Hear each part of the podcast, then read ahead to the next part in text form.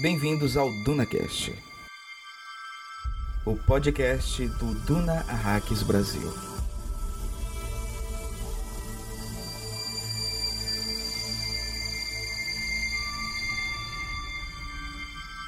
Dizem que o Duque Leto fechou os olhos para os perigos de Arrakis, que ele entrou imprudentemente na Arapuca. Não seria mais provável que tivesse convivido tanto tempo com o perigo extremo que acabou avaliando equivocadamente uma mudança na magnitude do risco? Ou será possível que ele tenha se sacrificado deliberadamente para que seu filho pudesse ter uma vida melhor? Tudo indica que o Duque não era um homem fácil.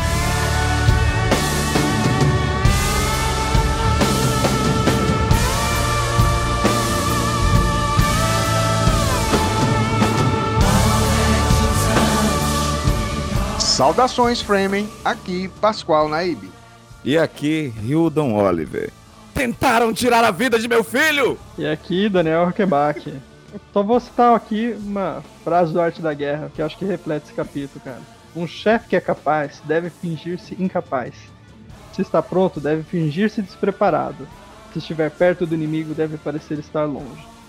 E eu fico pensando o que passou na cabeça do Leto esse tempo todo nesse capítulo, que é só o que o Hildo acabou de falar.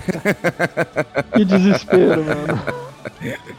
Ele tem que parecer sereno nesse capítulo. Cara, é, é, é um pouco irritante, viu? É... Bem-vindos a Arax e bem-vindos ao DunaCast.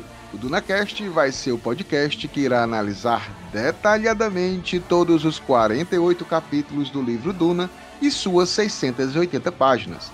Isso mesmo, você vai fazer sua leitura pessoal e depois vem aqui conferir todos os detalhes, curiosidades ou mesmo para tirar suas dúvidas.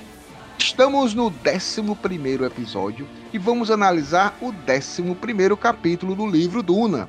Você já deve saber e ter ouvido nos episódios anteriores do DunaCast que os livros escritos por Frank Herbert não tem uma separação dos capítulos por numeração, tipo capítulo 1, 2, 3 em diante. Ele separa os capítulos por excertos, citações iniciais. Esses excertos, citações, você sempre vai escutar nas aberturas do nosso podcast com a voz aveludada e sex de Hildon Oliver. Boa noite. Sendo assim, Cada capítulo tem um excerto diferente. Mas, para facilitar a vida dos nossos ouvintes, eu fiz o um instrumental colocando uma numeração em cada um dos 48 excertos do livro. Assim, cada episódio vai ser referente a um capítulo do livro. Para quem acompanha lendo o livro Capa Dura da editora Aleph, estamos na página 112. Mais um episódio e, obviamente, para essa análise ser completa preciso dos meus convidados especiais. Essa missão no planeta deserto necessita de guerreiros. Longa vida aos guerreiros! Long live the fighters! Começo sempre por ele, nosso navegador da guilda, editor e colaborador desse podcast, um apreciador dos trovadores. E se ele for mais feio que o diabo chupando manga, quase calvo, gordinho, com uma cicatriz enorme perto da boca, sempre bem-humorado e disposto a matar um Harkonnen, ele idolatra. Hildon Oliver. Estamos aqui com o meu balicete desafinado. Estamos aqui para cumprir mais esta missão. Tá rolando aqui uma música aqui ao fundo para vocês perceberem o quanto o meu balicete é desafinado. e hoje, grande amigo, temos a honra de receber mais uma vez, segunda vez aqui na nossa temporada, que aparece o nosso também colaborador, também no colaborador do Catarse, podcaster, jornalista, administrador do perfil Sentinela Positrônica, Daniel Rockenbach. Seja muito bem-vindo novamente, grande Daniel. Opa, eu que sempre fico feliz de participar e agradeço muito o convite, como sempre. É, eu fico.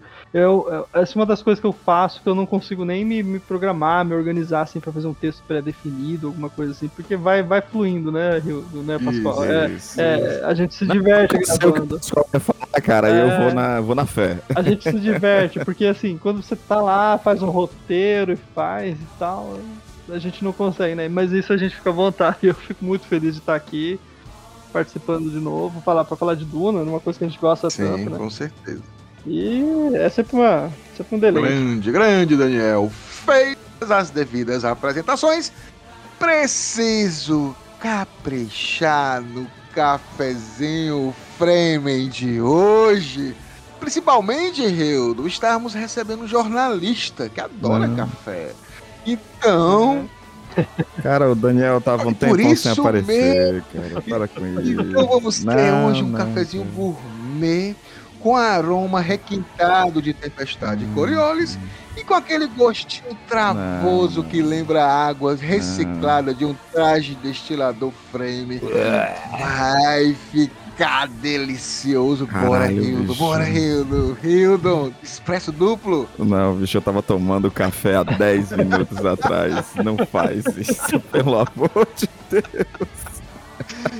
Mas vamos seguir adiante, porque tem muitas coisas para conversarmos sobre esse capítulo 11. Porém, antes de iniciarmos a análise, vamos fazer claro uma breve recapitulação do décimo capítulo que foi o episódio chamado A Sala dos Sortilégios.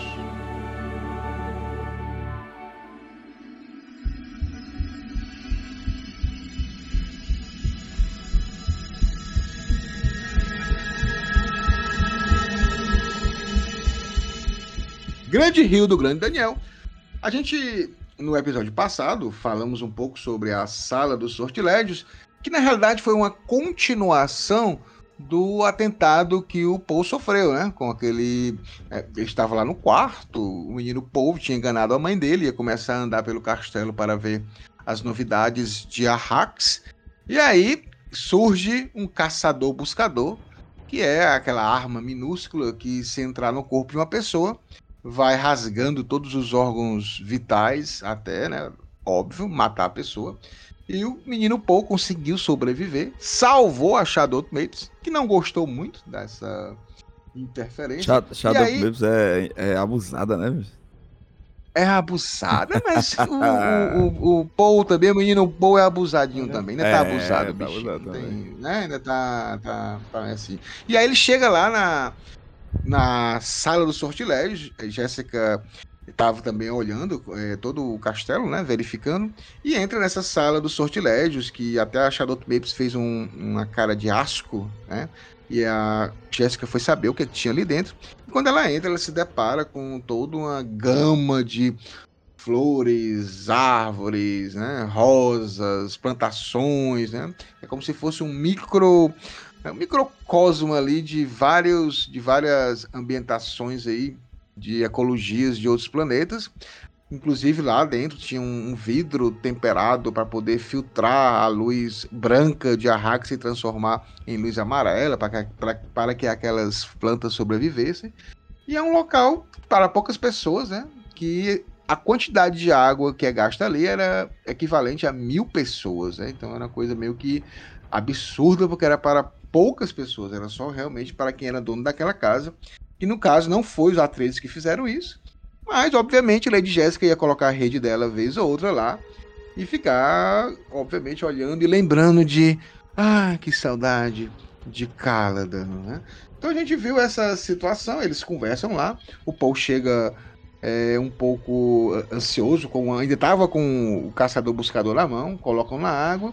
E lá, a Lady Jéssica, ela descobre com a Lady Ferring, né, que era a antiga moradora da casa, que é a esposa do Conde Ferring, que é o melhor amigo do Imperador Padishah, mas ela é uma Bene Gesserit e ela deixa um aviso dizendo que tem um traidor, que tem um ia ser um atentado contra o filho dela.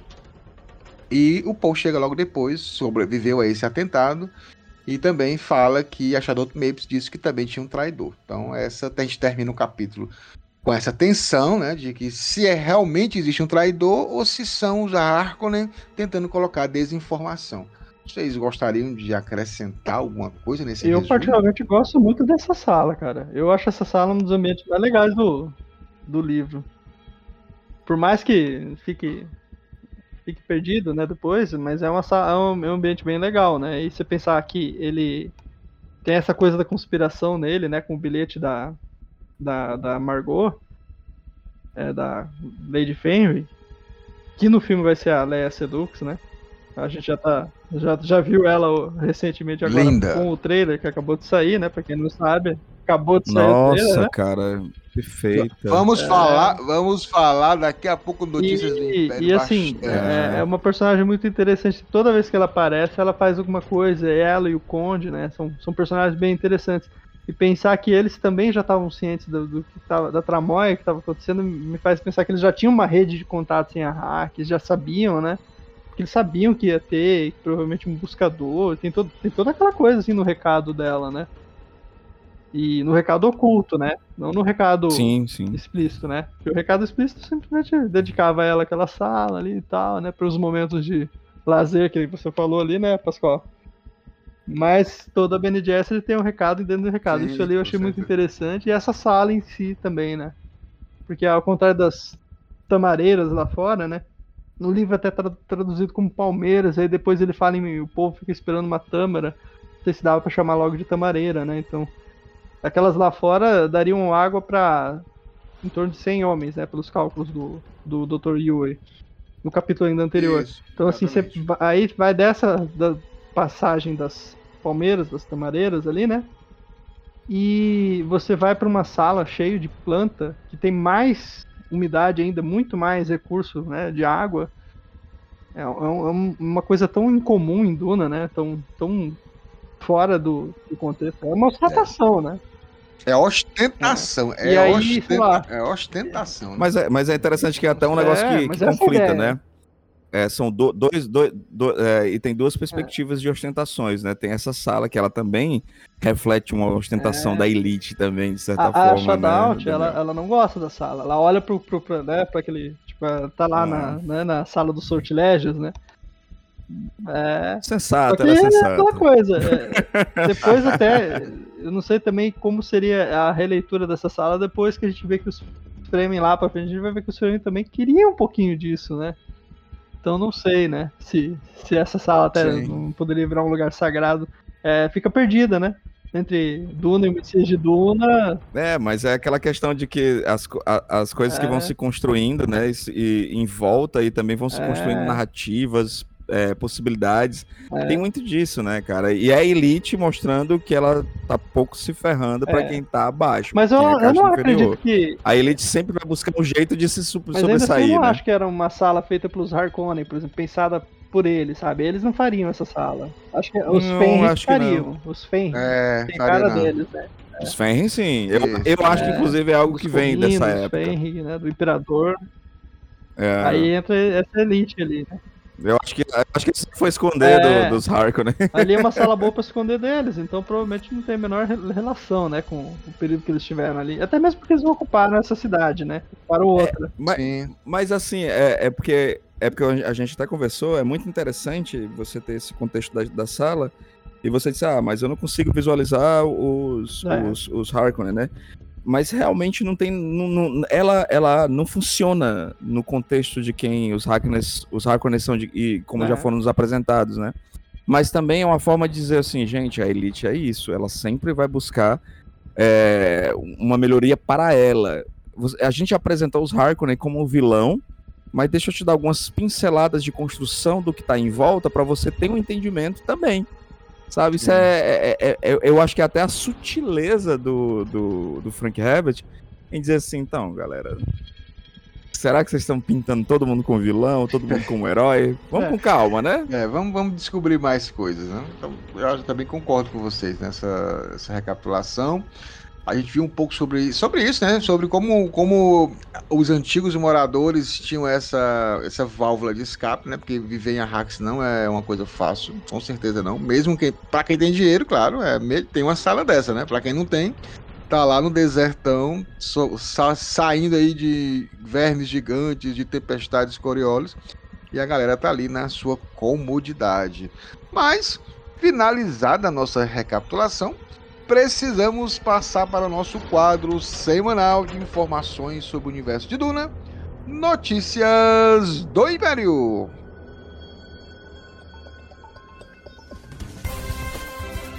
Boa noite. Esse é o Notícias do Império, aqui no Duna Hacks Brasil.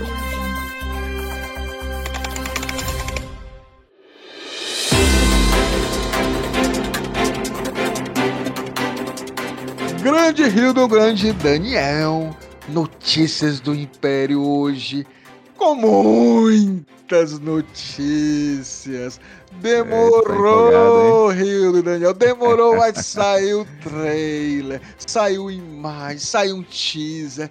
Gente, não tô sabendo o que, que você tá falando, não. Gente, o, Hildon, ele está, ele está, um, ele está virgem. Ele é um, um rapaz, ele é um rapaz virgem que decidiu se manter intacto para mim até Eu sábado. Decidi né? esperar. Ele decidiu esperar até sábado. Vocês estão ouvindo isso na sexta-feira, sábado às 19 horas. Vamos fazer uma live de mostrando todos os detalhes desse trailer que foi fantástico, foi fantástico assim. Eu já é. assisti, gravei minha reação a desperdicei umidade, já vi umas 100 vezes, né? Completamente incrível. Mas antes de falar aqui do trailer, que eu já começo a falar, fico animado, eu quero só avisar, só, só pedir apoio de quem curte aqui o DunaCast. Está aqui. Ah, sim, também, muito provavelmente, além da live, obviamente, vamos fazer um podcast falando do trailer, de alguns detalhes Com também. certeza, né? do Naverso, né? Naverso, só sobre o trailer. Vai ser bem interessante também. Mas antes disso, gente, apoie a gente lá no Catarse, o DunaCast do Catarse. A gente tem várias, uma campanha, né? Que você pode ajudar, um financiamento coletivo, que você pode fazer isso mensalmente, por boleto, por cartão de crédito, 5 reais por mês, 10 reais, 20 reais, em cada uma dessas etapas, né? Você vai ter Algo a mais, se você tiver com 5 reais por mês, você terá o seu nome no mural dos apoiadores quinzenalmente nas mídias sociais do DunaCast e do DunaHacks Brasil. 10 reais você vira o navegador da guilda e aí vai ter seu nome no mural, vai ter acesso a um grupo do WhatsApp exclusivo para a galera do Catarse e é o único WhatsApp que Hildon Oliver está. Olá. A gente também tem. Eu entro, hein, pessoal? Exato campanha de 20 reais para ser uma Bene Gesserit. Né? Tá no grupo de WhatsApp, o seu nome vai ser citado aqui nos agradecimentos do DunaCast. Com 30 reais você vai ter acesso ao grupo exclusivo do DunaCast, seu nome citado. Vai mandar um áudio de até dois minutos para colocar aqui. Né? Você pode até falar da sua pitada de melange, quais são as suas dicas. Você vai ter essa oportunidade dando esse apoio. 50 reais você vai também ter tudo isso e vai participar pessoalmente nesse Notícias do Império. Vamos conversar, bater um papo. Já tivemos isso com a Caroline.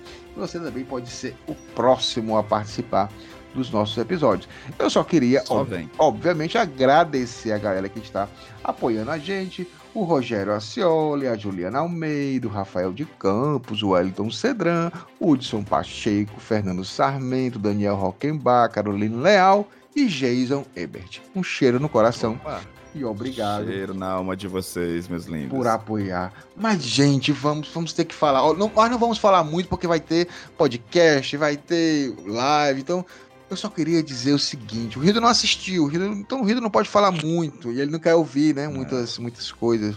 Mas, Rildo. Quero. Vai tudo na live. Rildo, eu vou dizer. Eu vou três palavras para esse trailer. Tá lindo, né? Lindo, lindo, lindo! Muito Não bom. tem como! Tá bom demais, Daniel. O que, é que tu acha? Cara, eu acho que o. Se fosse pra zoar, eu falaria que ele vai fazer um, aquele discurso do Pérez lá das duas palavras, né? Parabéns, né? Mas assim, parabéns pro, pro Villeneuve, cara. Parabéns pro Villeneuve, porque assim, mesmo as mudanças que estão parecendo que vai ter agora na, na, segunda parte, né? As mudanças com relação ao livro parecendo bem legais. Bem. Elas estão parecendo Sim. bem mais, agora assim, concretas, né? E no primeiro filme, assim, a gente tinha muita coisa sutil ali que mudou aqui e ali, mas nada tão grande assim. Eu tô achando que vai ter mais mudanças agora aí. Mas eu gostei, cara. Eu gostei, Exatamente. gostei da, da. Eu já falei, né? Da Lady Fenrig no, no- ali no- na parte anterior do programa que a gente já tava falando sobre. Eu acabei mencionando ela. Gostei da Leia Sedux, cara. Gostei da Irulan lá, a menina Florence Pugh. Gostei de todos os atores ali. E. Austin Butler, assustador. É, eu, eu quero ver ele em ação, assim, em algumas cenas, depois, pra tirar um pouco essa Sim. impressão que o pessoal falou, ah, porque ficou muito parecido e tal. Mas assim, as pessoas não, não, não adianta, né? Já tá É. de cuequinha, já tá todo Não, bisultado. eu queria, eu queria de cuequinha, não Talvez, apareceu. né? A gente não sabe. Talvez ainda tem a luta, né? Se for que nem no livro, né? Eu, eu, eu É. acho ali, inclusive, no trailer já tem algumas É. homenagens. Dá pra ver que tem algumas homenagens a, a, a tudo, tá? Toda a série, ao filme. É. Tem ali umas referências Isso dele guardar o Mas Imperador vai- eu achei legal. Eu achei interessante. Sim, né? a guardar também guardar guardar. algumas coisas, né? Porque... Porque, por exemplo, se a gente já visse Tem. da água da vida ou coisas assim, a gente talvez já tivesse informação demais, né? Então é, é bom deixar esse toque Não, de e- confusão, né? Eu, eu vi pela, pela Eve, a Eve não é, É. fã, minha esposa não é fã, assim, de Duna, não. Ela foi apresentada pra esse universo agora comigo, que, e, e ela ficou, assim, tipo, sem entender bem o que estava acontecendo, e- mas, assim, muito interessada nas cenas, né? Porque é tudo muito bonito de se ver, né? E, e isso é essência é de Duna, Você né? lê, vê, entende e fica apaixonado. É. Aí depois quer saber mais. Não, é. e, e você vê pelo primeiro filme, porque o primeiro filme é lindo, né? Você pode dizer o que quiser. Ah, não gosto do ritmo, não gosto disso, não gosto daquilo. É, é o Villeneuve. É o Villeneuve. Eu acho que esse segundo filme É. ele vai ser bem mais acelerado do que a gente espera do Villeneuve, mas Também, o viu? trailer já entregou que É verdade. vai ter muita cena bacana, e muita cena épica. Porque só com aquelas ali ele já deu uma dimensão Vai. grande, imagina com o que ele não mostrou no trailer, né? Mas é, É fica pra lá. Hildon, você, você vai. Você vai desperdiçar É. umidade. Eu vou chorar de novo. Ah, Cara, quando eu vou vejo, assim. cara, quando eu vejo. Tem umas, tem umas partes É. lá, meu irmão. Xani, pô, caralho. Ah, cara, cara. não, cara. Coraçãozinho fica assim, Temos, ó. temos Ah, algum vislumbre de alha já? Não, nenhum. Ele vai segurar É, isso já- aí, cara. Eu acho que ele vai Já segurar falei isso ali aí. antes, ele não mostrou nem o Imperador, nem a Alha, nem a Água da É, não Vida, nada, nada importante. É, eu, a- eu acho importante ele não colocar essas, muito, muito, todos os personagens, porque É. fica muito confuso, né? Vente, por Se- exemplo. Aí- Né? É, ele não, ele não colocou. Existe até possibilidade, não sei, né? Eu acho que ele vai aparecer. Não, mas vai ser rápido, né? um vislumbre, Mas- eu acho que no final, né? É, vai ser um vislumbre, exatamente. Mas, gente, tá É. lindo, tá lindo. As imagens tão lindas. A Florence Pugh tá demais. Aquele preto e branco Todo mundo, Austin da, Butler. da, da cena ali com o, o Fade, aquela arena de luta Sim. lá, eu achei mu- aquilo É ali ficou bem, Tem- muito umas- bonito de ver, assim.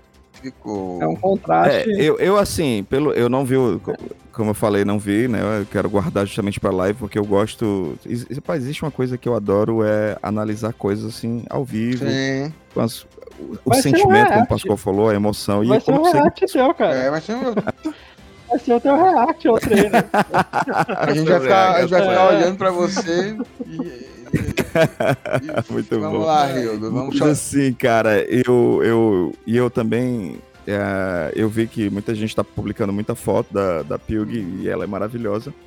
E pra quem gosta de ver referência em tudo, como o Pascoal adora, né, eu percebi que a Pilg ela tá fazendo uma referência. A cadeira que a Princesa dança- sentava na série bosta do Dudu, ela usou uma touquinha muito parecida com alguma cadeira, umas fotos, né, Pascoal? É, não, eu, eu acho que ele fez umas homenagens bem, bem legais. Villeneuve é muito É. cuidadoso, cara, com isso. O negócio, É. ele, ele é muito detalhista. A estética é muito e pontual, tem- cara. tem- tem- Muito, muito bem feita. O É, pessoal não, citou e- muito Moebius e- no primeiro filme, mais- mas não é só o Moebius, não. O Felipe Casar, o Felipe Drulé, a galera toda da Heavy Metal, da época da Metal Hurlan. Tem muita referência estética. Sim, da ali, Metal muito Urlan, boa. né, cara?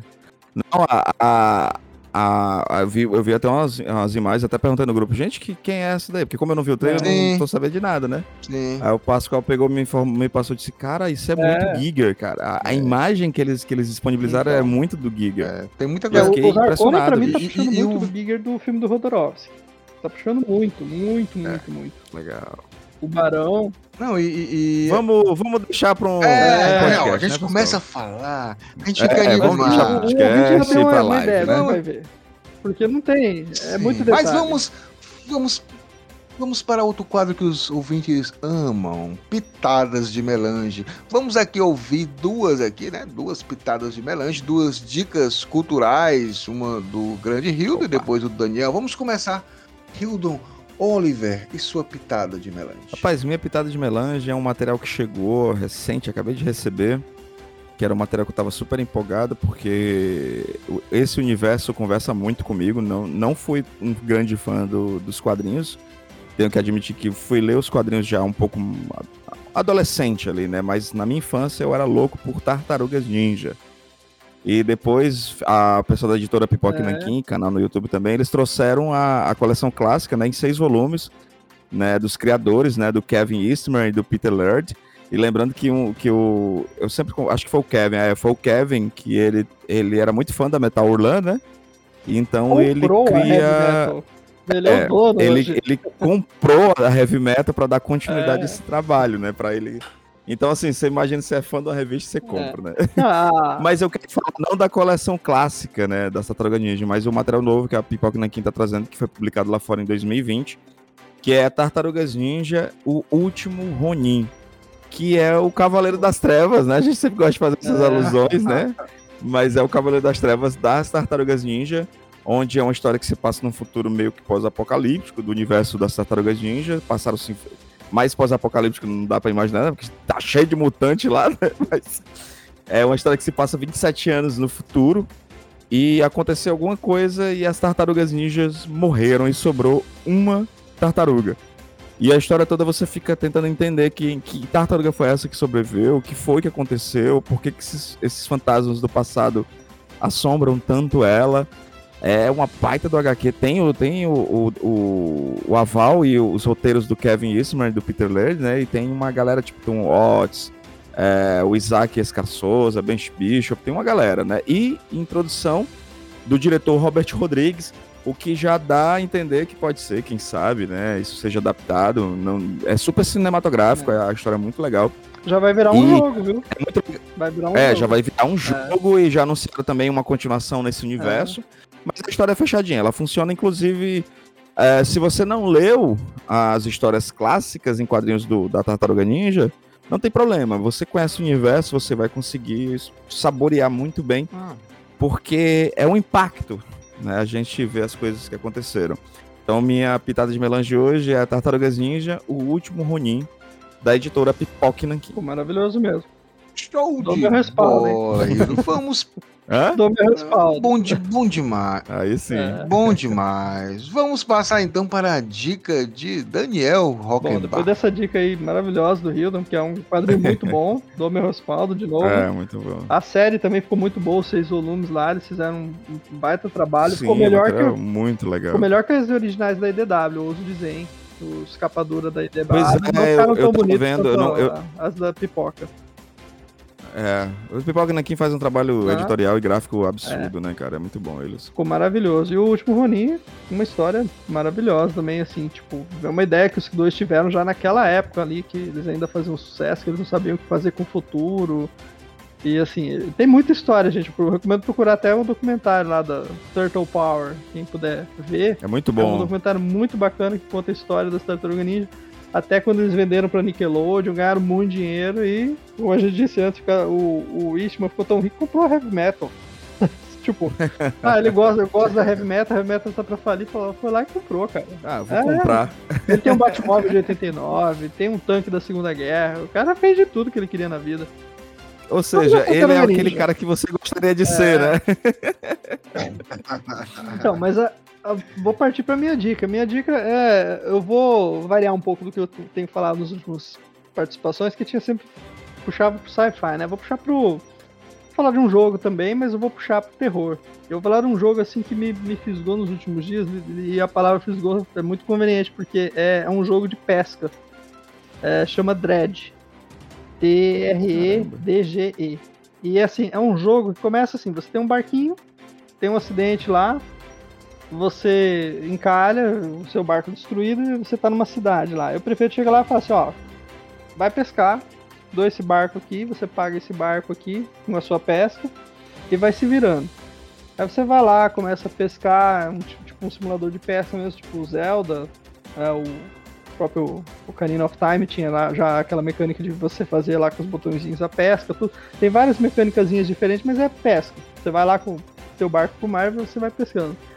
Aí um belo dia, você, um belo dia assim, já no segundo dia de pesca, você pesca um peixe já meio diferente, assim, tem um que tem três olhos, tem, uns, tem umas barbatanas meio esquisitas, tem uns que são fosforescentes, tem umas coisas assim não me parecem muito naturais, né? Chernobyl, é, E aí você vai descobrindo que é, tem umas criaturas meio estranhas ali, assim. Pra dizer logo, criaturas abissais, assim, nível Lovecraft. Caramba. E aí você vai partir de um simulador de pesca, que era um negócio de você incrementar seu barquinho, melhorar sua vara de pesca, sua rede, suas coisas, pra uma aventura de Lovecraft. É uma história puramente Lovecraftiana ah. e é muito legal. Caramba! E aí, assim, você vai pescando, vai, vai descobrindo outros peixes. É, eu, eu vi um review dele assim que eu achei bacana a, a brincadeira, porque assim, é tipo, quando você vai pescando os peixes, você começa a perceber que virou um Pokémon de peixe, porque você tem uns 60 peixes normais, assim, 60, 70, e você tem umas 58 variações, se não me falha a memória, por aí, são as variações, assim, já meio Cthulhu, né? Um negócio meio, tipo, com duas cabeças, ou com as escamas, né, petrificada, vai virando uns monstros, assim. E aí, de repente, quando você entra em mar aberto, seu barquinho vai evoluindo à medida que você vai ganhando dinheiro também, que você paga a sua dívida e vai evoluindo na história, você vai descobrindo outros cantos, assim. E aí tem mares com criaturas, aí você começa a ver monstros, tudo. E aí deixa de ser um simulador de pesca, que é como ele te fisga, que você começa a querer fazer mais, né? Pra você ver que é uma história de Tulo, cara, que, que é uma história assim de Lovecraft, que você tá. Uh, me lembrou muito da Gon, me lembrou muito até o navio branco do Lovecraft também. E assim, é uma história que começa sem nenhuma pretensão, ele quer te, te dar a impressão assim, tipo, ó, você tá jogando um simulador de pesca, mexendo com barquinho, vai se divertir. Aí ele te estimula. Tipo, ó, não sai à noite, porque as criaturas, as coisas erradas, você corre perigos à noite. Aí você sai à noite, porque você já se toca, né? Tipo, ah, os peixes mais legais vão sair à noite, né? Ele meio que te convida, ele. Todo mundo fica falando pra você não sair à noite, você chega uma hora e fala, hum, peraí, esse peixe aqui só sai à noite. Aí você sai à noite. Aí você começa a ver as coisas estranhas. Aí o jogo vai ganhando esse clima, entendeu? É muito do legal. desobedece. Todo é... mundo quer saber o proibidão. Todo é. mundo. Então, essa vai, ser, essa vai ser uma história de pescador que ninguém é. vai acreditar, né? Quando começar não. a pegar isso. Caramba. E o desfecho, assim, é, é, assim, você não esperava. Você pira. É típico Lovecraft, assim, mas você não tá esperando. Você tá achando assim, tipo, ah, meu barco tá muito bom, tô indo em todas as ilhas, fiz tudo. O que, que é esse livro aqui? Eu só vou, vou dizer isso. O que, que é esse livro aqui? que, que coisas são essas? Cara, muito massa. É legal sempre ter é. jogos que tem uma galera que gosta muito também. Tem, joga, acompanha a gente e, e gosta das dicas. Eu queria só que você repetisse mais uma vez o nome do jogo, só pra galera. Tá. O jogo é, chama Dread, D-R-E-D-G-E. Ele saiu para todas as plataformas. Tem para PC, tem para PlayStation 4, 5, Switch, Xbox X, é, X, o S, Series, é, Series S, Series, Series X também, ou só pra tudo, só não saiu acho que pra celular, tá? É, traduzindo dread é draga, tá? É um termo marítimo, né? De dragar o, o, o rio, o mar ali pra você pegar o, puxar o peixe, né? Sim, sim. Uh, mas procurem. Não é caro, não é um jogo AAA, é um ah. jogo feito pra ser daqueles assim, você jogar 20, 30 horas. Show. Mas você se diverte. Show, show de bola. Olha só, finalizada aqui as nossas pitadas de melange, vamos para a análise do capítulo 11, A Fúria do Duque.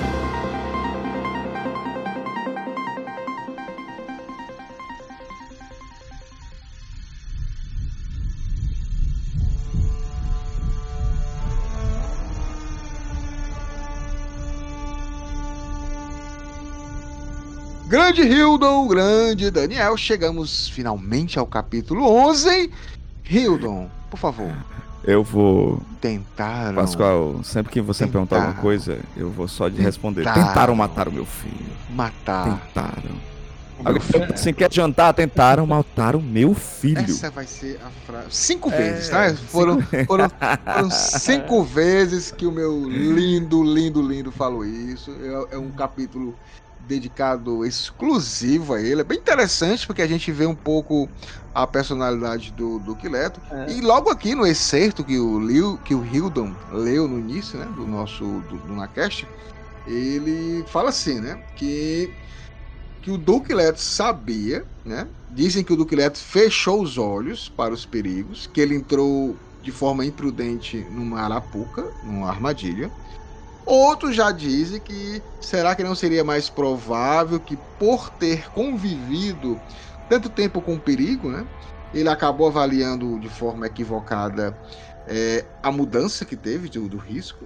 Ou então Outra possibilidade aqui no excerto é que ele realmente sabia de tudo isso, sabia que as coisas não iriam dar certo, e ele estava lá para se sacrificar de forma deliberada para que seu menino Paul pudesse ter uma vida melhor. E aí ele tá, a, a princesa Irma termina. Tudo indica que o Duque não era um homem fácil de ludibriar. Porque a gente Aí eu vou passar aqui para vocês conversarem um pouquinho. Nesses primeiros capítulos, antes do Duque aparecer, todo mundo falava do Duque, né? A reverenda madre dizia que para o pai nada, né? Posso salvar a Jéssica, posso salvar o Poitres, mas para o pai nada, já está decidido. E todas as pessoas, é, no decorrer do capítulo, até o próprio Barão Harkonnen, tá dizendo, ah, ele vai morrer, a gente armou uma armadilha, ele não vai conseguir escapar. E aí você se pergunta, cara, por que que o Duque resolveu aceitar uma coisa dessa, sabendo que tem essa armadilha, né? Então, queria que vocês falassem um pouco dessa personalidade desse, desse Duque Leto, né? Que, qual dessas três opções, Daniel e Hildon, vocês acham que o Duque está. Qual é a personalidade dele, dessas três opções? Bom, eu, Pascoal, acho que em cima do que você falou, dessa coisa do excerto, eu lembro até o que eu citei lá no comecinho, que era aquela sentença lá do Sun Tzu, né, da, do Arte da Guerra.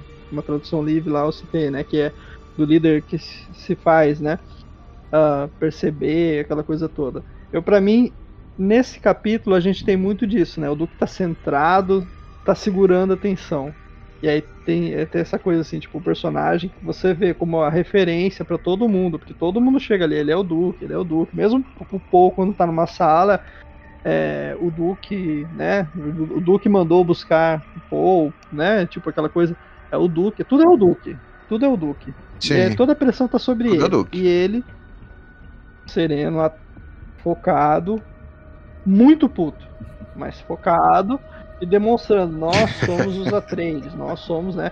Mas tentaram matar meu filho, sabe? Aquela coisa. É, ele, ele, ressalta isso a todo momento justamente porque ele é o. Se, se, ele demonstra fraqueza, você não precisa nem ser uma Benny Gesserit para perguntar, né? E, e aí, assim, a gente pode até me lembrar o, o excerto lá do capítulo anterior, lá, com o, dois capítulos atrás, né, que o Yu e a Jéssica conversam quando ela lê totalmente quase tudo que o Yue tem a dizer, e ainda quase detecta que ele tem algo a esconder e ele é o traidor, né? Ela, ela fica no quase. Isso. E ele quase entrega também, né? Legal esse diálogo porque era muito tenso. Você não vê isso no Duque. Ele não abre espaço para erro. Acho que a, a Jéssica perceberia que ele tá muito puto com a situação do, do atentado, mas ele Sim. ainda é o Duque, então ele, ele delega, ele comanda, ele fala, ele faz e acontece. E outro aspecto que eu acho que é interessante é a gente pode puxar a prequel, né, do Brian Herbert no House Atreides, conta um pouco dessa origem do do, Cleto, né? Ele é um estrategista. E ele não é bobo. Ele Sim. sabe muito bem que Sim. ele está indo para uma armadilha, tudo.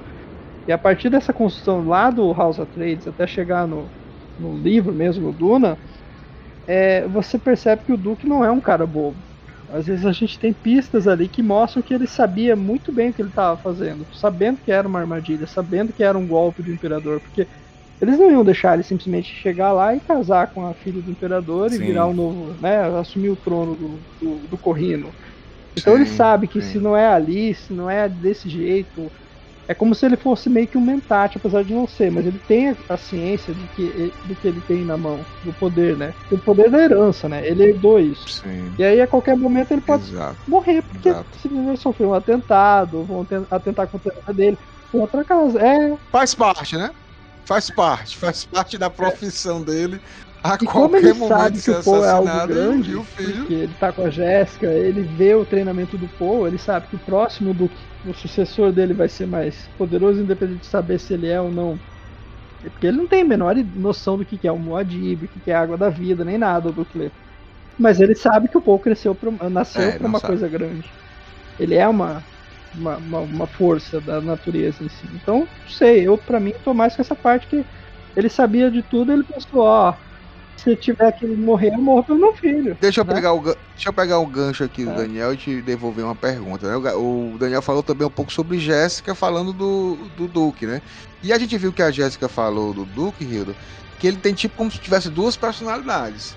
Que ele é muito amoroso, que é aquele amante perfeito, que ela é apaixonada, inclusive ela traiu a Irmandade por conta desse amor por ele, mas ao mesmo tempo ele herdou do pai aquela história burocrata do poder que ele vai querer conseguir as coisas e quando ele quer, ele, ele, tem, ele não abre mão. Então, completamente ele não abre mão. Sua... Cara, é porque é. a gente a gente tá acompanhando os Atreides como heróis, né? Mas acima de qualquer coisa, eles são da elite. O Duque Leto, ele é a elite ele conviveu com esse, com esse status, com essa forma de viver, apesar de ser um, um homem mais íntegro, até mesmo que o próprio pai, e ter esse entendimento, ele ainda é alguém da elite, alguém que está no local de muitos privilégios, né? E a gente percebe em tudo isso que aconteceu também que Leto ele sabe que ele pode ser atacado, ele sabe que pode acontecer é, ações contra a vida dele e ele aceita, ele recebe por quê? Porque é o status quo, é o universo onde ele viveu. Agora, atacar o filho dele é atacar a honra de um projeto que ainda nem começou. De um projeto em que ele, ele, ele plantou, ele treinou, ele criou, porque ele, tá, ele treina é, o, o Paul para ser um duque. Né? E quem sabe, vislumbrando o Paul, para ser até um imperador, coisa que ele poderia ter sido também. Ele não tem. É, é, tirando isso, cara, ele, ele, pode ser uma pessoa íntegra, e ele é, você percebe que ele é uma pessoa mais íntegra. Mas ele sabe do, do potencial, ele sabe do potencial que ele poderia ter tido, né? E com problemáticas administrativas e políticas, ele acabou não, não sendo. Mas ele sabe que esse potencial pode ir direto pro filho dele. E isso, de atacar primeiro o filho, atrapalha esses planos também, porque ele é orgulhoso acima de qualquer coisa. Por quê? porque ele é um homem da elite, ele é um nobre. A nobreza ela é carregada disso. É por isso que quando se fala, né? Jéssica ama ama o, o, o, Leto. Ela não ama o Duque, né? Mas ela ama tudo aquilo Sim. que o, o, status do Duque vem com, vem com isso.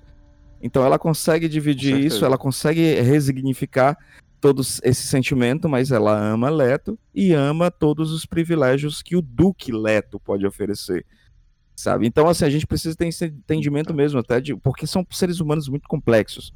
Porque o ser humano, ele é complexo por si só. Seria muito fácil você colocar um cara que, ah, ele é escroto e pronto. Não, não. Nós não somos escrotos Sim. o tempo inteiro, nós, não sabe? Existem as nossas pequenas facetas que são muito diferentes um de outro. Né? Perfeito. Né? E a gente começa o capítulo, é. e aí eu vou pegar já sobre essa questão da, da nobreza, né? Dessa questão é, deles, né? Da, da, dessa questão do império, né? Da, da nobreza do império. Porque ele fala assim: ele pensou nos anúncios recém-publicados, logo acima de sua assinatura, em todos os lugares densamente povoados em Arrax. Nosso sublime imperador Padishah me encarregou de tomar posse deste planeta e pôr um fim a todas as desavenças. Né? Aí ele fala assim: a formalidade cerimonial da notícia dava-lhe a sensação de isolamento quem se deixou enganar por esse legalismo ilusório? Não os Fremen, com certeza, né? Então ele, ele chega lá, ele tem que fazer toda aquela questão do ritual. Isso o Villeneuve colocou de forma muito legal no filme. Inclusive na conversa de Jéssica com Paul, logo no início do filme, que a Jéssica disse, ah, ele pergunta qual roupa, né? Aí ela disse cerimonial. Aí, ah, precisa ir, já tá tudo acordado, né? Já tá tudo feito. Aí ela disse, cerimonial. É o que representa, né? É, é, não é a questão do, do, ato que foi feito, é a questão da simbologia, né? Então, é. do que tinha que fazer toda essa questão simbólica. E aí, como o Daniel falou e o Hildon, ele é o líder, tudo é ele, tudo vai, vai passar por ele, né? Ele é o cara que que vai fazer essa. E essa cena no filme, você citou bem, é, lembrou bem essa cena. Essa cena é bem legal porque ela contextualiza tudo isso no Duque. Isso. Ela coloca uma cena que não tá no livro, né? Do, do arauto da transição, daquela coisa do, do representante do imperador lá, eles fazerem isso em Cálada. Porque mostra todo o formalismo, toda a liderança, tudo que Sim. se espera do Duque. Aquele, naquele momento que a gente vê o Atreides, Atreides do exército dos, dos Atreides, você vê o, todos os personagens perfilados, ali você mostra o perfil de cada um. Isso é muito interessante. Como o Villeneuve conseguiu tirar isso do livro de um jeito assim, tipo, não, peraí, não preciso fazer essa passagem do livro, eu posso fazer outro jeito Exatamente. e representar isso, simbolizar isso de uma forma visual, porque as pessoas, ó, Colin, esse personagem aqui vive sob pressão. Ele é o Duque. Ne... Essa cena é a do cemitério. É do cemitério, é verdade. E, e nesse, é. nesse mesmo parágrafo, né, a, a, essa questão dele falar sobre esses eh, legalismos, é, tem também uma questão que ele coloca aqui econômica que é bem peculiar, porque a gente sabe que as casas maiores, lembrem-se que Duna são feitas de casa, casa Trades, casa Harkonnen, casa Corrino, existem casas maiores que têm um maior poder econômico e casas menores que não têm esse poder econômico. Então as casas maiores elas ter um maior poder e com relação a até venda de, de especiaria, né, na porcentagem. E aqui ele fala, é, nem as casas menores que controlavam o comércio interno de Arrax pertenciam aos Harkonnen praticamente até o último homem.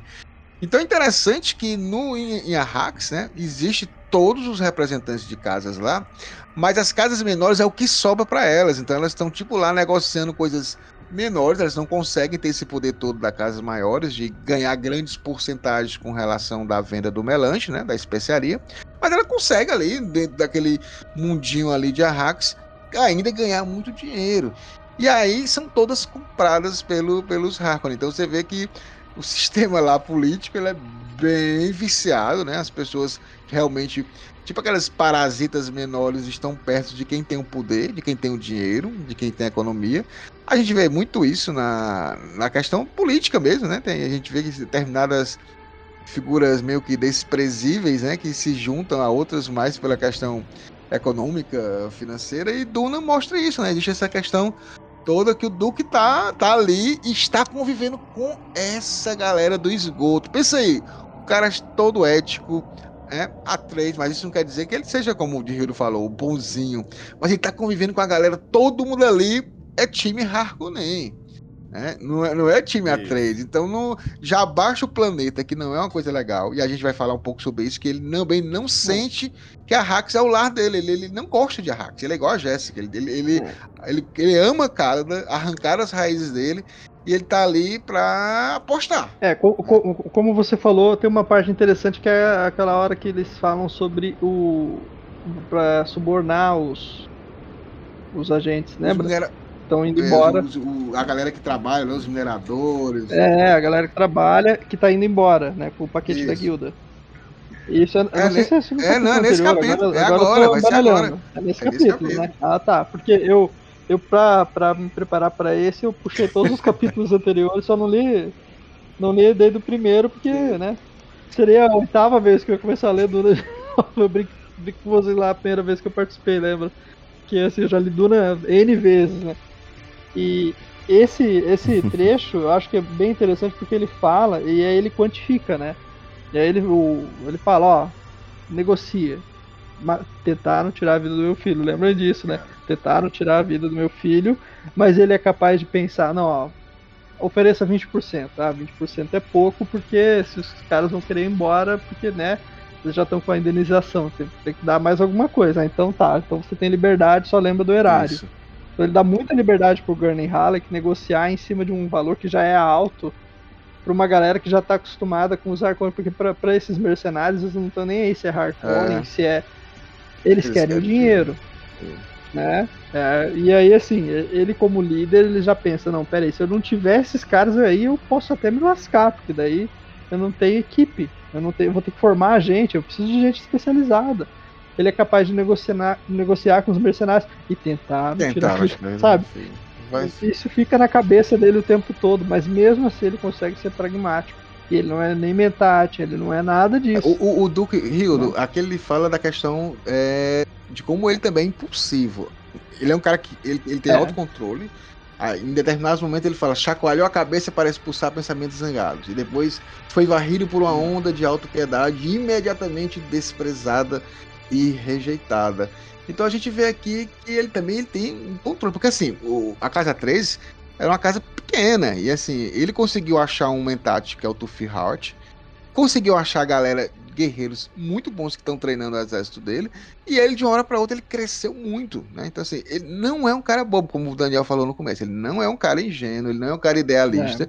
ele sabe o... E aí o que tu fala, né, Hildo? Ele é um burocrata, uhum. né, Hildo? Sim, ele é um burocrata da elite, né, cara? Então, não tem. E, e mais interessante, ele, como você falou, era uma casa pequena que foi se construindo, né?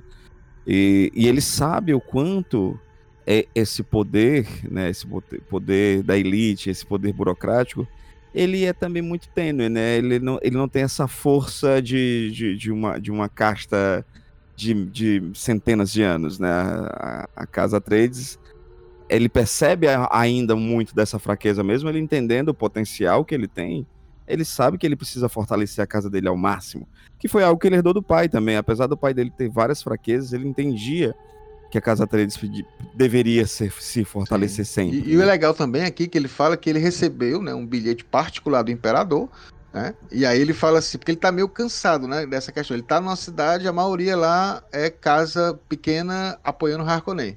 Aí ele fala assim: ah, se o povo daquela cidade. É, é, nosso sublime imperador Padishah. Ah, se o povo daquela cidade fortificada e decadente. E olha que é o Duque falando, viu, Rildo? Cidade e decadente. Isso, Você vê aí é o, o Tonzinol. Pudesse ver a nota particular do imperador ah, para seu nobre duque, as alusões desdenhosas a homens e mulheres cobertos por véus, mas que outra coisa se pode esperar de bárbaros cujo sonho mais caro é viver Exato. fora da segurança organizada das falfreluches? Isso, isso, isso me lembra muito é, aquele tom século XIX, século XX da Europa, né, do, dos países europeus, com relação a, aos países que eles invadiram, né, para poder mandar, né? Então, tipo assim, a, olhavam para aquele povo com, com aquela curiosidade, mas aquela curiosidade diminuindo a cultura, diminuindo é, o que eles faziam, né? Era aquela coisa, ah, é interessante, mas é menor, é, é pequena, né? E tanto ele, quando ele fala, ele reclama do, do imperador, mas ao mesmo tempo ele chama aquela cidade decadente, né? Ele também não não foge. Não, um ele pouco. não foge, ele não foge do seu conforto dessa de, é, de conforto de elite, né, bicho? Exato. Mas, mas ele fica meio, ele fica meio é, realmente balançado, como vocês falaram, porque a ideia dele de poder nunca tinha sido ameaçada pela ideia de perder a família, né? Parece que ele nunca achava que é. iria chegar ali perto dos seus, né? E meio que isso deu uma balançada e ele fica assim, cara, por que eu tô fazendo isso? Por que, que é importante eu seguir isso aqui, por que, que eu tenho que estar nessa casa, por que, que eu não vou embora daqui. Mas é, é, são pensamentos que ele tem, mas ao mesmo tempo ele meio que não, vou, vou continuar. É, ele chacoalha a cabeça é, e é meio, esquece. Meio é. é. esse capítulo acho que contrasta bem com o que Sim. a Jéssica pensa dele. O Duque amável, que é o que ela se apaixonou, e o Duque pragmático, que é esse que está falando segurando a raiva por terem feito o atentado, né? Tá lá coordenando e mandando e executando e, de, e decidindo, né, o uhum. que, que, tem que fazer. Pô, o cara tá administrando ali com, a, com quem teria cabeça. O Duque apaixonado, pelo visto, fica, é. né, sublimado por esse Duque nesse momento. Mas assim, ainda assim aquele Duque apaixonado que ela gosta, que é o Duque que ela, né, é, porque aquele, aquele, aquela discussão que ele tem com o Yui e ela fala isso do Duque ter dessas duas, desses dois lados, é, eu acho que ela diz muito. E aí desemboca até nesse capítulo isso aí. A gente vê, um, tem um vislumbre. Esse Duque apaixonado é o que fica, o tentaram matar meu filho. E aí tem o, o, o Duque Vamos, vamos pra cima. Vai, vai dar certo, é isso que eu quero. Eu é, acostumado com isso, é. com perigo. Perigo é meu sobrenome. Vamos em frente. Não tem como. E aí, Hildo, chega um personagem é. que você gosta muito, né? Ele tá lá nesse pensamento. Gurney Halleck. O uhum. homem feio, gordo, olhos como cacos de vidro com seu brilho de inteligência selvagem. Ali estava um homem no, que vivia no fora filme, das No filme deu um upgrade, né? Deu um upgrade, ficou bonitão. No ficou um upgrade. Ele é, dos é... poucos no filme que fere a, marombado, a descrição do livro, né? Se Josh pensar. Mas, mas ficou legal, é. eu gostei do, do Josh Brolin. Tem, eu acho que desse, no segundo filme vão, vão ter um pouco mais de, de espaço para o Gurney Halleck.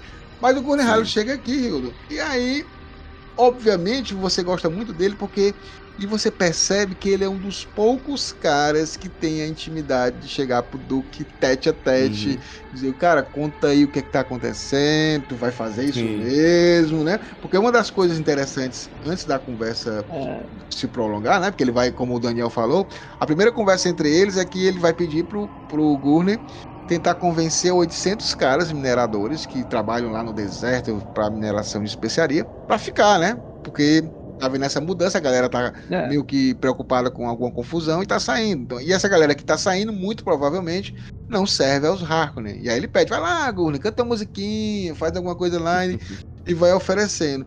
O que, que tu acha desse personagem, Hildon? Tu ama, né, esse personagem? Ah, não, cara, o Gunner pra mim é um personagem que eu acho, eu, eu acho ele fantástico, justamente como você falou. Ele é. E ele, e eu, eu acho que todo nobre, né, ele precisa ter alguém assim do seu lado, né? Até o próprio dizem, né, que o Júlio César tinha um, tinha um escravo que quando ele foi morto, esse escravo foi liberto e tal. É, esse escravo ele ele era de grande confiança do Júlio César e ele sempre em momentos de grande ovacionação, ele, ele era muito ovacionado quando as pessoas chegavam a dizer como ele era incrível, né? O escravo ele ia no ouvido do Júlio César e dizia assim: Você é só um humano, você é apenas um ser humano.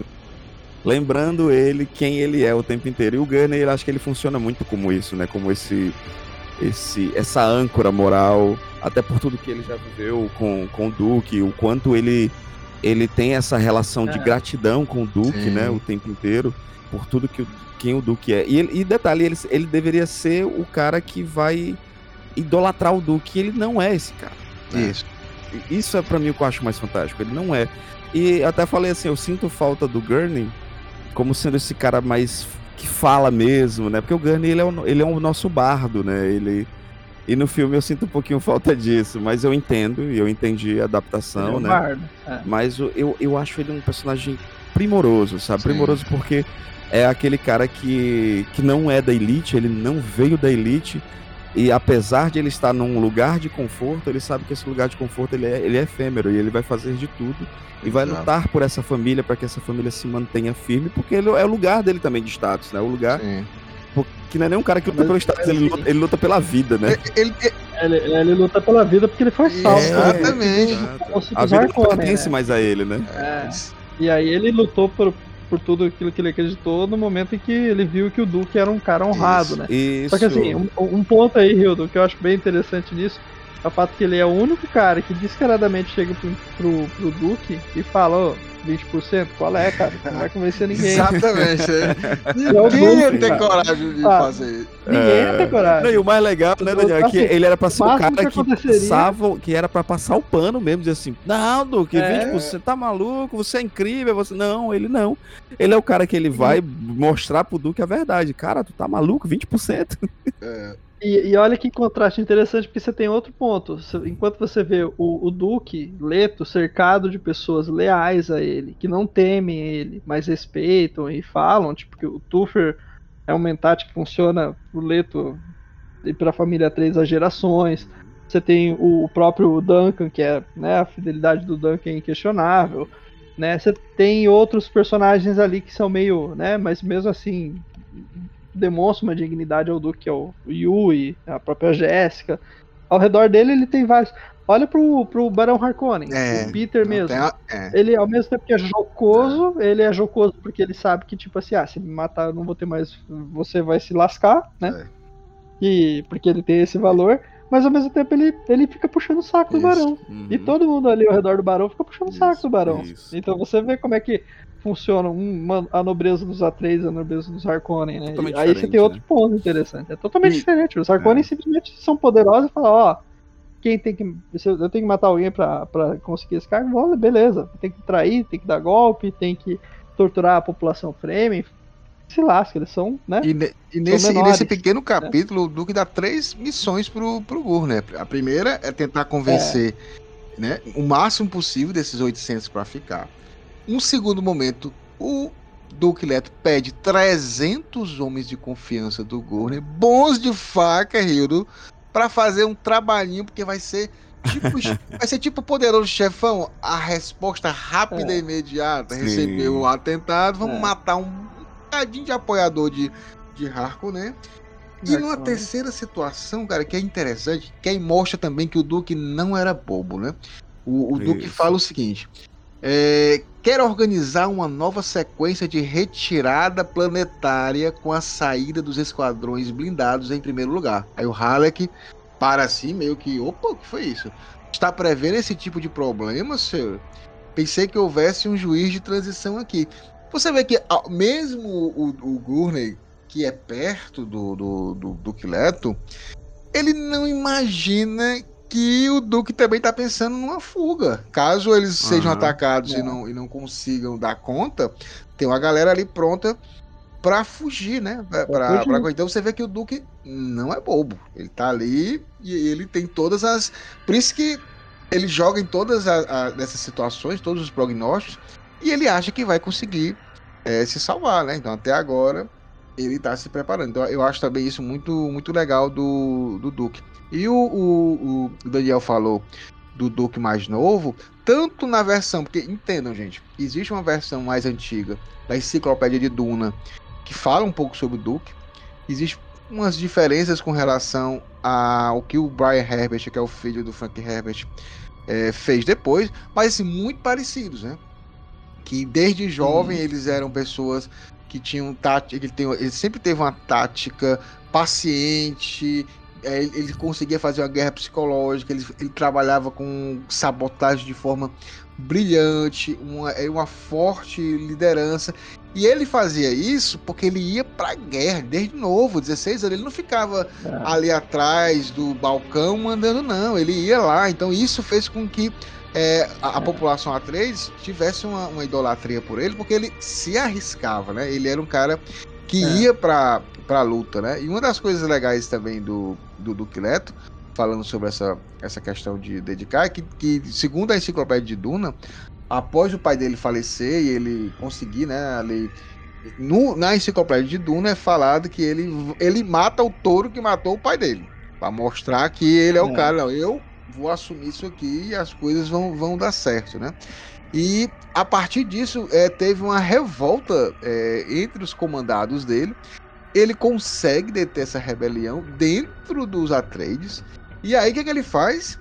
Mata os caras? Não, ele deixa os caras presos, começa a conversar com eles para entender por que, que eles estavam agindo daquela forma, compreende, e aí a partir daí os caras só ficam mais leais a ele. Então, assim, ele consegue agregar essa, essa galera que tava achando que ele não seria um bom governante, e ele traz essa lealdade que você vê aí, Gurney Halleck, Duncan Idaho, todo mundo, e, né, É. que, que ama o cara. Ele sempre agregou, ele né? sempre agregou. Eu acho interessante uma coisa que você falou aí, Pascoal, da enciclopédia, que tá é aquela questão do, do, do fato que ele teve que assumir a liderança muito É. cedo, né? Quando o, o pai dele morre lá Isso. no. Só que assim, tem um ponto que eu acho que é interessante, que é o fato assim, de que enquanto ele se exibia, vamos dizer assim, fazendo alguma coisa útil que é na linha de frente, né? Estando lá na linha de frente, já que, tipo, eles entravam naquelas campanhas contra o Sarcone, contra. Ele, ele tava ali, ele, ele se expunha. Enquanto isso, o pai dele, e aí entra aquilo que o Hildo falou sobre a elite, né? O pai dele se expunha sim, mas se expunha com a torada, Sim.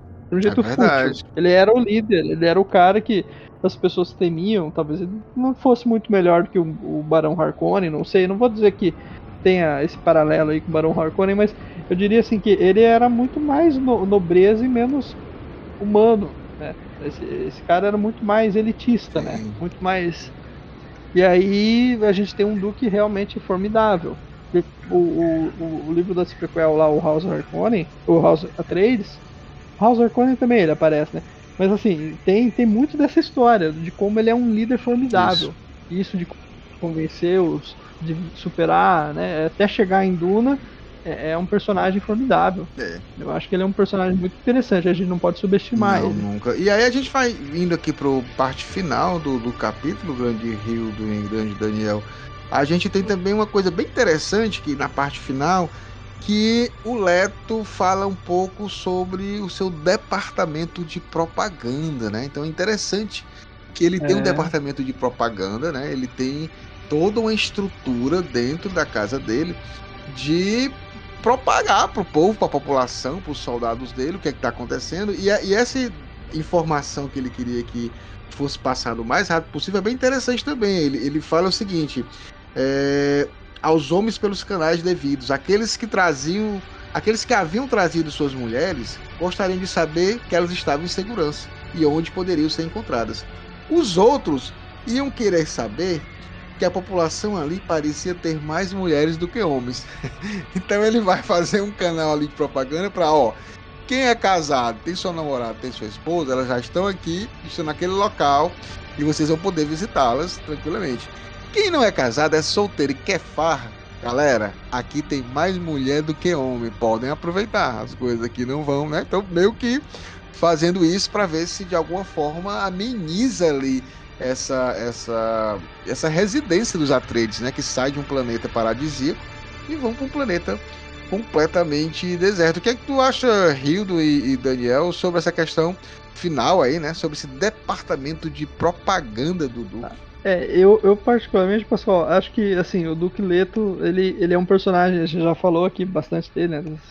Como ele é um grande líder, um grande estrategista também ele é um grande administrador, né? Então pensar nessa ideia meio que como um departamento de propaganda dos, dos Atreides, né? É, mostra o quanto ele estava a par de tudo que estava acontecendo, administrando tudo muito bem, né? E assim, é, não sei, eu, eu, eu tenho para mim ali que essa visão dele de que tem que vender uma imagem, né?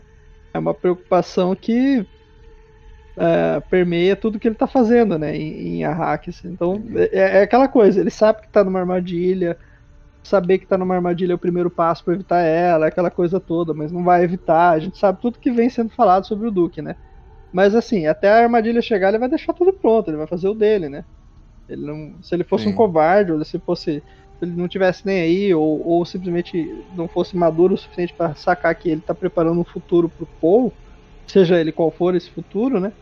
Ele simplesmente ficaria mula, né? E aí eu acho que essa faceta do administrador coloca ele assim para cuidar, né? Como a gente falou, para contratar aqueles mercenários ali para que eles fiquem, né? Para ajudar na mineração da especiaria, departamento de propaganda para falar sobre, né? Então assim, é, o que dizer dele, né? É um administrador. Esse é o lado burocrático que a Jéssica não gosta, né? Mas é o lado que o, o, o Leto é muito eficiente. Tanto é que isso tá desde as prequels, né? Como o Leto é um cara que administrando chegou onde chegou, né? Ele administrou tudo para se tornar uma ameaça ao imperador, inclusive depois, né? Se a gente pensar em toda a trajetória do Duque. E aí esse departamento de propaganda é só mais um sinal. Pronto. Pegando esse, esse final do, do, do, Daniel falando sobre esse departamento de propaganda. É tanto uma questão de agilizar a informação entre ele, né? Como também uma, uma forma de fazer é, a imagem do líder, né? Que ele fala assim. Aí eu passo para você, Rildo. O comandante sempre tem de parecer confiante, ele pensou. Hum. Toda essa fé depositada em seus ombros e você numa posição crítica, sem demonstrar nada. Aí passa pro próximo parágrafo, que é o último, e fala: Deixou escapar um suspiro de alívio quando o elevador engoliu e ele pôde se virar e encarar as portas impessoais. Tentaram matar meu filho. Aí ele fica sozinho, né? Ele pode ver, tipo, ah, é pronto. Mas é tudo como o Daniel pegou e falou também, a gente já conversou sobre, né, o quanto ele, ele precisa fortalecer a casa dele e quanto ele tem. Porque, diferentemente da Jéssica, e apesar da Jéssica ter o plano dela linear, o plano do Duque é o plano mais simples possível. É um plano de de, de casta, né? É um plano de que a minha família precisa viver. Né? Ele não ele, ele não tá nesse trabalho de que eu quero me tornar isso. Não, ele está trabalhando para que o filho dele e o legado, né, seja constituído. Sim. E tem muito disso de legado você trabalhar também com a questão do, da mídia, né? A gente vê muito bem isso. É até o próprio Frank Herbert fala, é, apresentando quanto os próprios Estados Unidos, a Alemanha durante a Segunda Guerra Mundial ela, ela modifica todo o seu itinerário, é, é, sabe, midiático para criar algo maior, né? Então o Duque ele é esse estrategista, ele é um administrador, né? Ele é um líder, né? E, a, e como líder ele sabe as suas falhas e sabe o que precisa ser planejado para o futuro. Então ele está muito mais esse conceito de que eu preciso preparar o futuro e o meu futuro foi colocado em risco. Né? O futuro da Casa Trades foi colocado em risco, porque o plano dele é um plano simplório. É um plano que não vinga algo como Jéssica tá vingando, né? É. Jéssica tá, tá, tá até mexendo em questões religiosas. O Duque ele só quer que a, que a família Trades seja, é, seja forte, né? Durante os próximos Perfeito. anos. E aí finalizamos esse capítulo especial do meu lindo, lindo, lindo. É muito bom falar do Duque Leto. Né? Acho que deveria ter um programa especial de 5 horas só para o Duque Leto. A gente vai pensar. Duas horas eu tô dizendo lindo, lindo, lindo. Né? Olha, Mas dá, vamos... dá pra gente fazer o House of Trades um dia. Dá, é, fazer uma leitura coletiva. Vamos fazer, vamos fazer, vamos fazer leitura coletiva primeiro. É. Depois a gente, Manda o link pro Kindle. É. Vamos Esse, enquanto só em inglês, mas a gente ainda tem esperança que a dona Aleph vai pensar é, devido Não, mas tem, tem umas traduções é, alternativas. Dá pra é, é, esse é, que eu quero. É isso aí. vamos, vamos, vamos torcer, né? Um dia sai. Exatamente. Vamos então para as nossas considerações finais.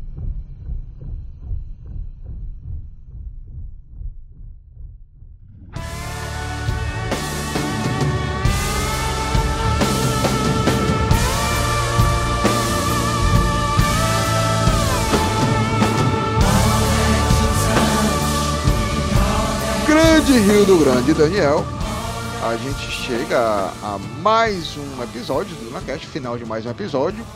Estamos cada vez mais dentro das intrigas do Império, né? O que é que vai acontecer com a Casa Trades? Duque Leto consegue fugir da arapuca dos Harkonnen.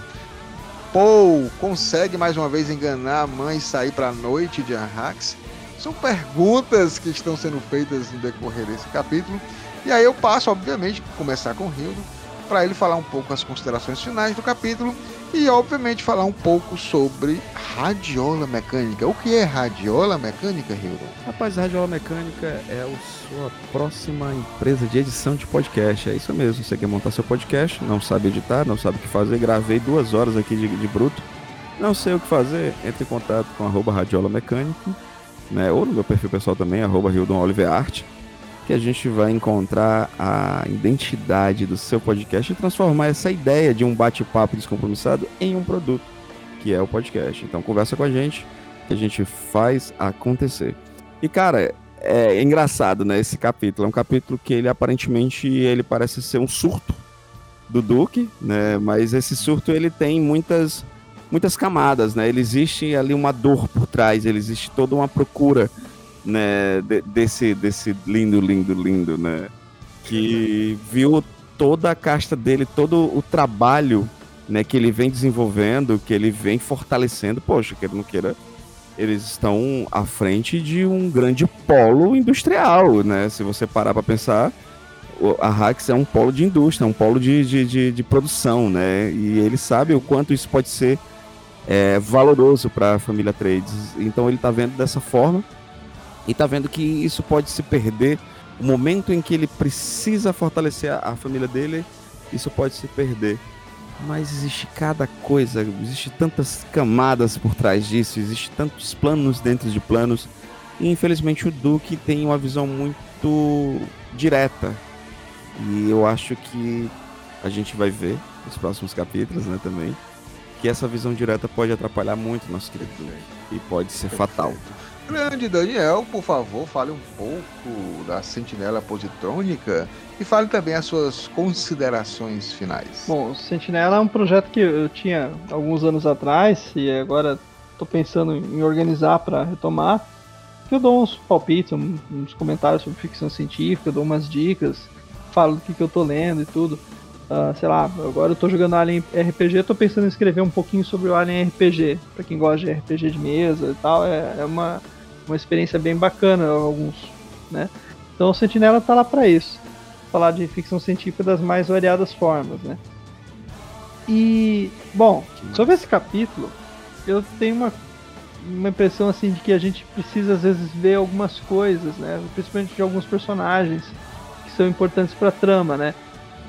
e alguns elementos, alguns capítulos são daqueles personagens, sabe? Esse capítulo sendo do Duque, ele é do Duque pragmático que a Jéssica fala dois capítulos atrás, né? Mas é ao mesmo tempo ele é o Duque pragmático que tá lá sofrendo, contido, calado, né? Com esse pensamento de que tentaram matar o filho dele.